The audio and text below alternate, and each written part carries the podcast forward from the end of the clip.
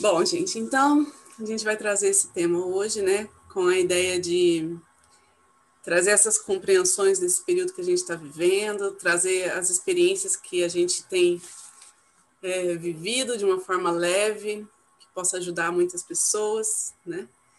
E, e a partir daí, então, é, aproveitar esse momento para aprendizados, para viver a vida aí com mais, né? É, com mais aprendizados mesmo, com mais profundidade. Então, a, a tia Verinha vai começar, né? Falando sobre, depois a Antonieta e depois eu. Vamos lá. Bom, gente, acho que quando a gente fala de luto, a gente também está diretamente falando de morte, né? Não existe o luto sem uma perda, sem uma ausência. É, o luto vem de um processo ligado a essa perda que pode ser de qualquer nível que tenha vínculo afetivo. Então, se, se a gente perde uma pessoa, ou se a gente perde um animalzinho, ou mesmo se a gente tem apego a um objeto, cada perda dessa gera um tipo de luto. É, isso é muito individual.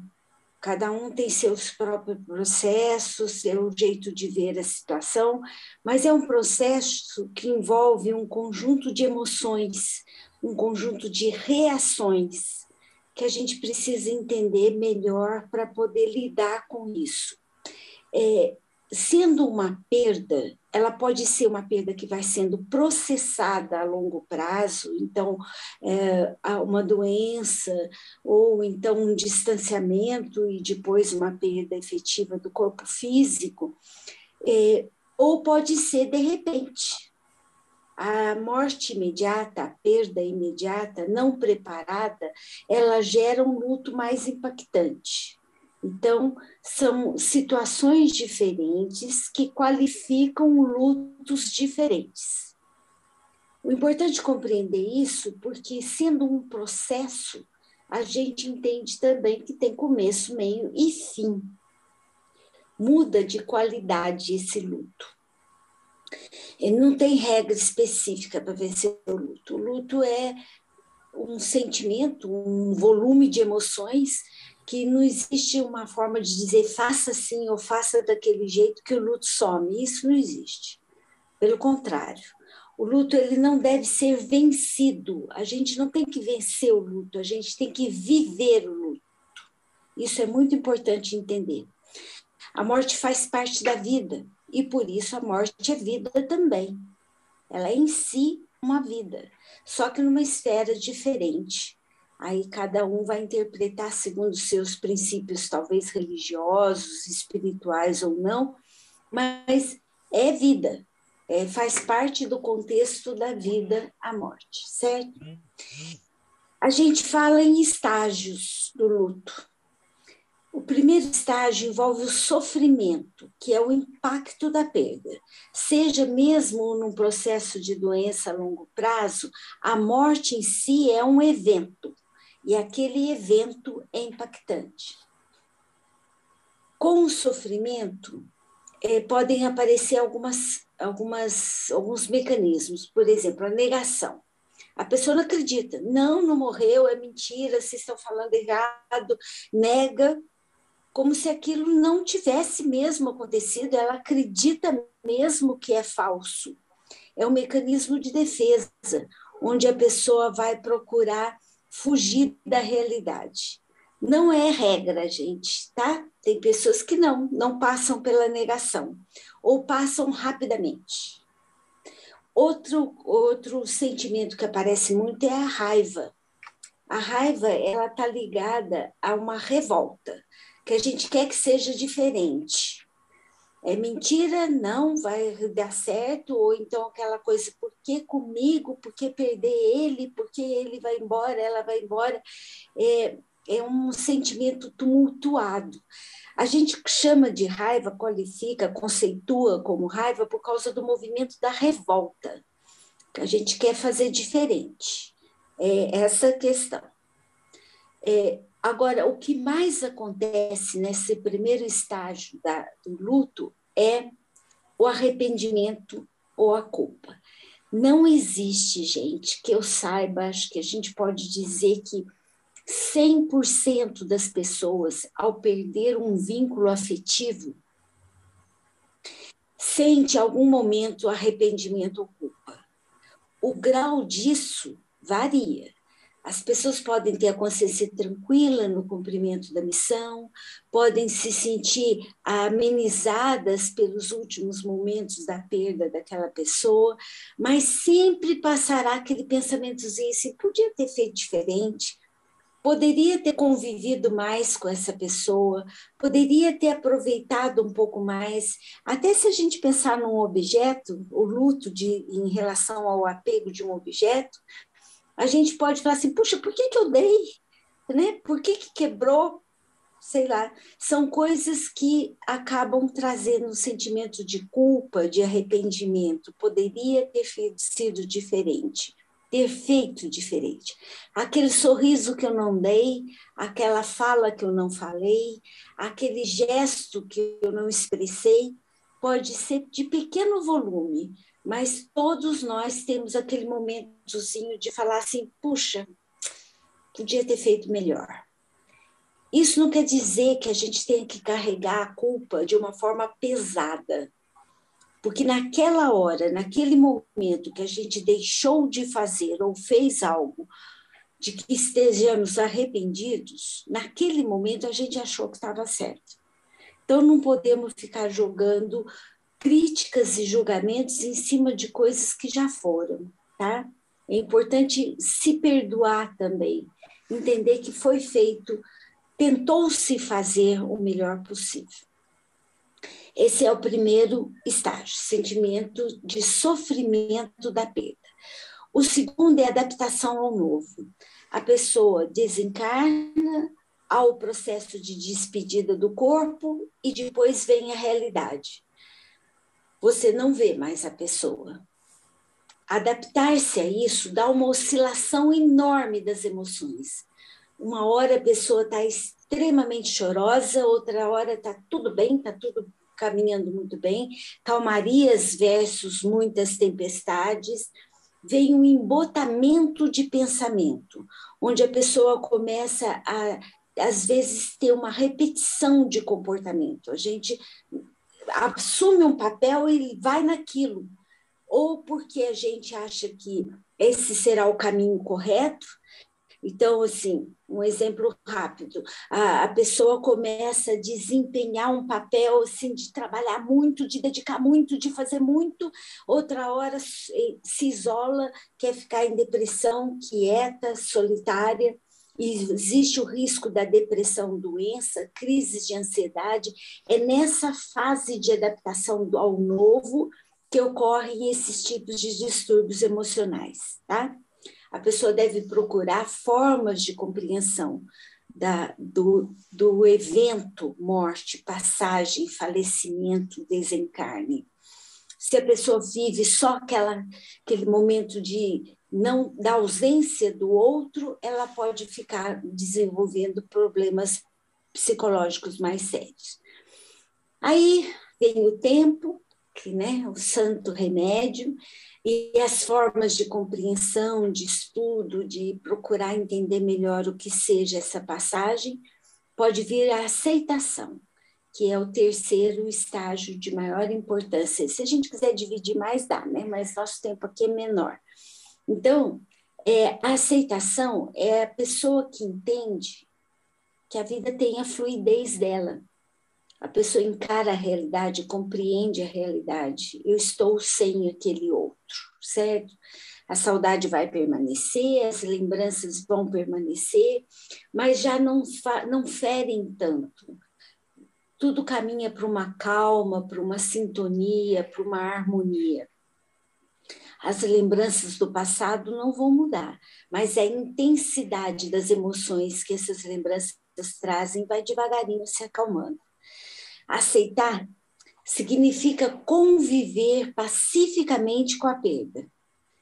Aí a morte deixa de ser fim para continuar sendo vida. Tá bom? Acho que era isso que eu tinha que falar. Deu os meus cinco minutos? Deu. Antonieta, agora você continua. Eu tinha peço para você silenciar o seu microfone para Antonieta poder falar tranquilo. Você está me ouvindo? Sim. Então tá bom. Então, a partezinha que me cabe é a minha experiência no aceitar o luto. É, é uma coisa interessante porque talvez tenha me ajudado o fato de eu estudar um pouco da espiritualidade e já contar com essa passagem de um modo mais racional, porque muitas vezes a pessoa não quer nem falar em morte. E isso faz o quê? Faz com que, quando chega essa hora, a pessoa mergulhe no desconhecido. E o desconhecido assusta. Então, como a gente entrar nesse período de aceitação de um modo mais suave, mais tranquilo? Então, para mim, me ajudou muito a busca de símbolos não necessariamente imagens simbólicas, mas me ajudou muito buscar coisas assim, tipo a força que eu sentia na aurora, que me trazia aquela aquele colorido, como se diz, como eu posso dizer, existe uma força maior que ampara a gente a qualquer momento. E outra coisa interessante que também que me, me ajudou bastante foi uma energia que o pôr do sol, o ocaso me trazia com pedindo descanso. É, Fez-se o que era possível, a gente agiu da melhor modo que dava na hora, porque depois a gente analisa, como a Vera falou, é, teria coisas melhores a serem feitas, mas na hora você não tem conhecimento, capacidade, é, nem mesmo tranquilidade para fazer uma coisa melhor. Então, esses símbolos me trouxe também outras questões, tipo a música, que conforme a música calma, outras músicas faz a gente chorar. Isso também é bom porque alivia a tensão emocional. Outra coisa interessante, até perfumes que eleva a alma da gente.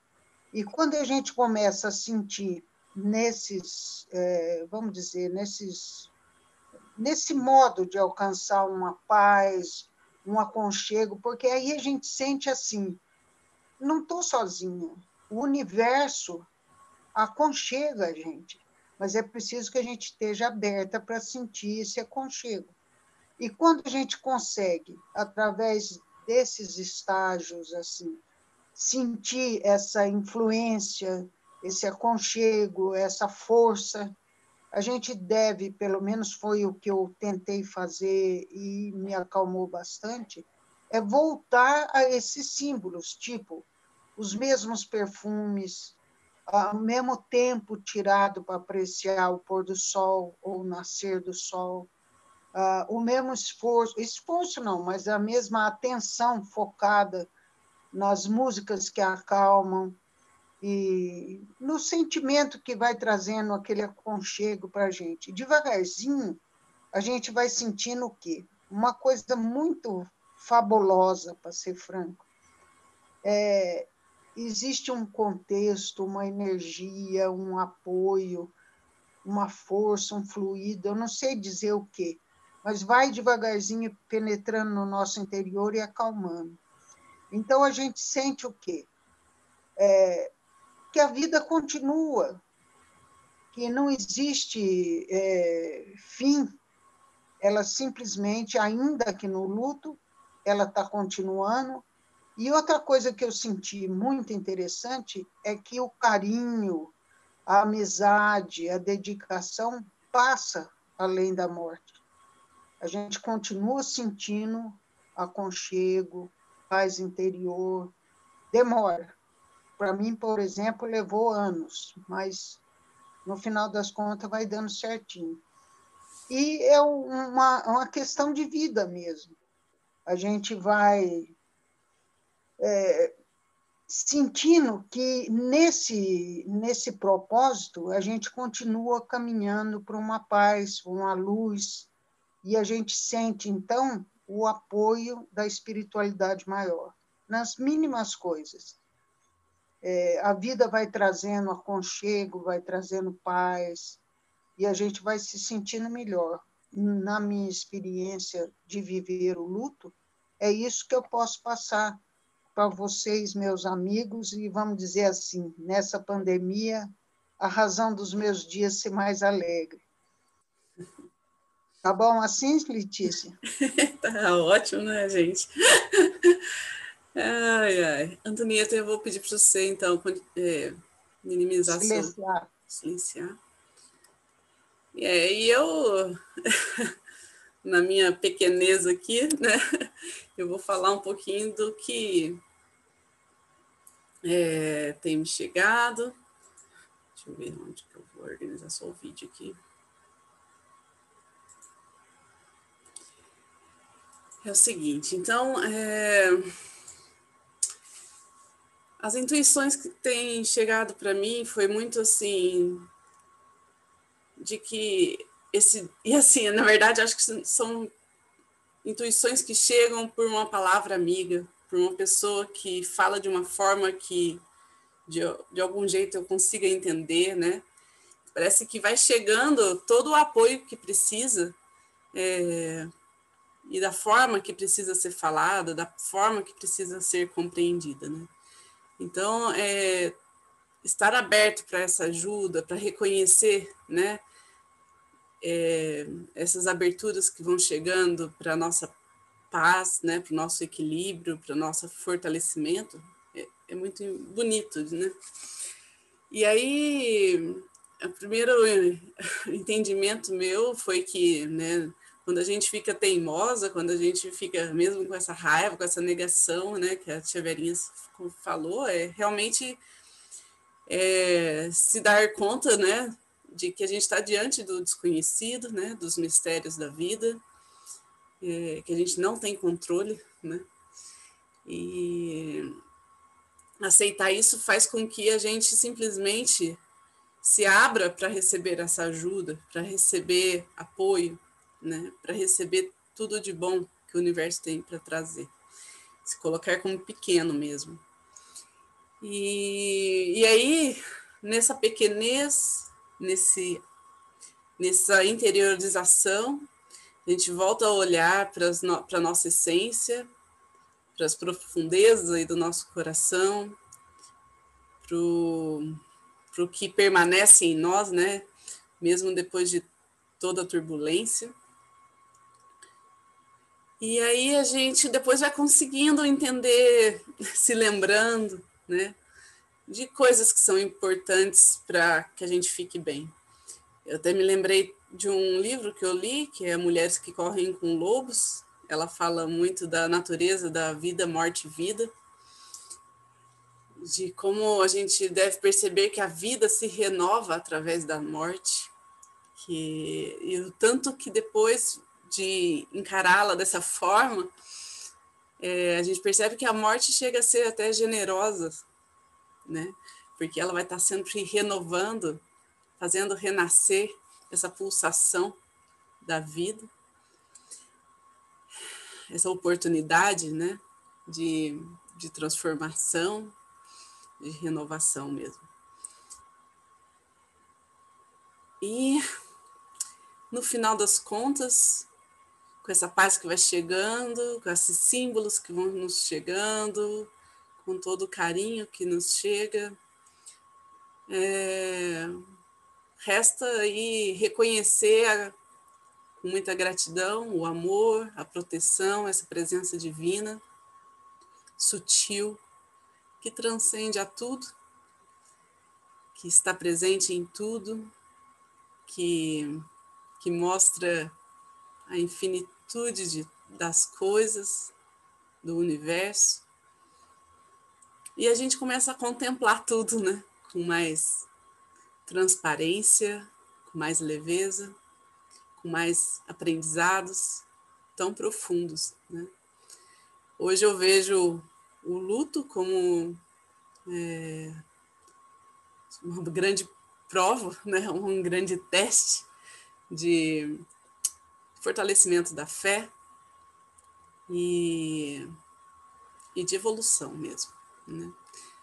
para mim para tantas pessoas. Eu acho que é isso, é uma pequena mensagem que a gente gostaria de trazer mesmo.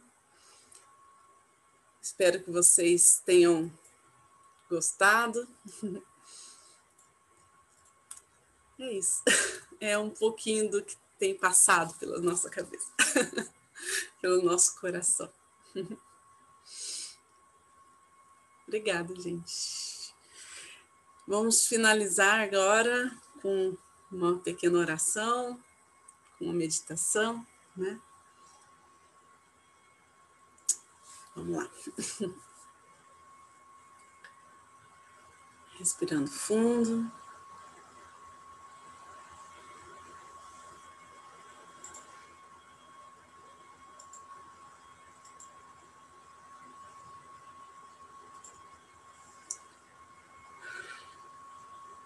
Nos sintonizando com essa egrégora de luz que está junto a nós,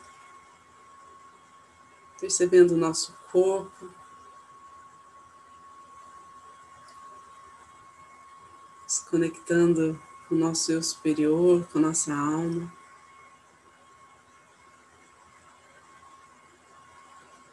Que toda a paz que podemos acessar seja transmitida através de nós. Através das nossas palavras, do nosso olhar, das nossas ações.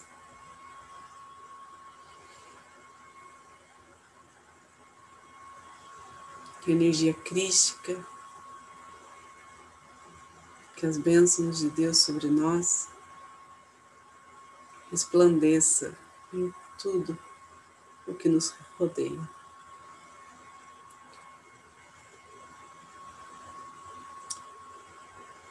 Aqueles que são reikianos, possam, podem fazer seus símbolos, seus mantras. Aqueles que não são, se conectem com a luz que habita em vocês. Vamos expandir amor, gratidão. Visualizando ao nosso redor uma realidade de mais felicidade incondicional, de plenitude. Vamos pedir por todas as almas, por todas as pessoas que faleceram, por todos aqueles que estão buscando a cura, revigoramento da sua saúde, por todos aqueles que ajudam de alguma forma.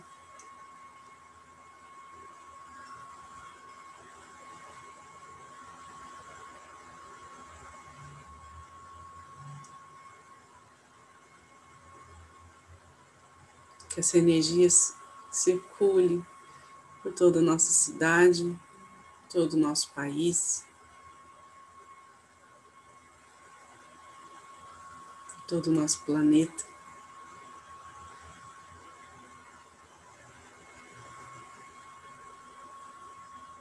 Estejamos abertos a perceber a compaixão e a misericórdia divina sobre toda a humanidade. Vamos finalizar com a oração do Pai Nosso.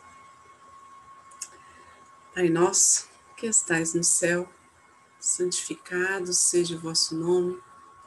Venha a nós o vosso reino. Seja feita a vossa vontade, assim na terra como no céu. Pão nosso de cada dia nos dai hoje. Perdoai as nossas ofensas, assim como nós perdoamos a quem nos tem ofendido. E não nos deixeis cair em tentação, mas livrai-nos do mal. Que assim seja. Fiquem com Deus e boa noite. Obrigada, Tivelinha, Antonieta. Vamos junto. Bom sono e um cobertor bem quentinho. Eu que agradeço todo mundo o apoio, a oportunidade. Gratidão a todo mundo. Gratidão.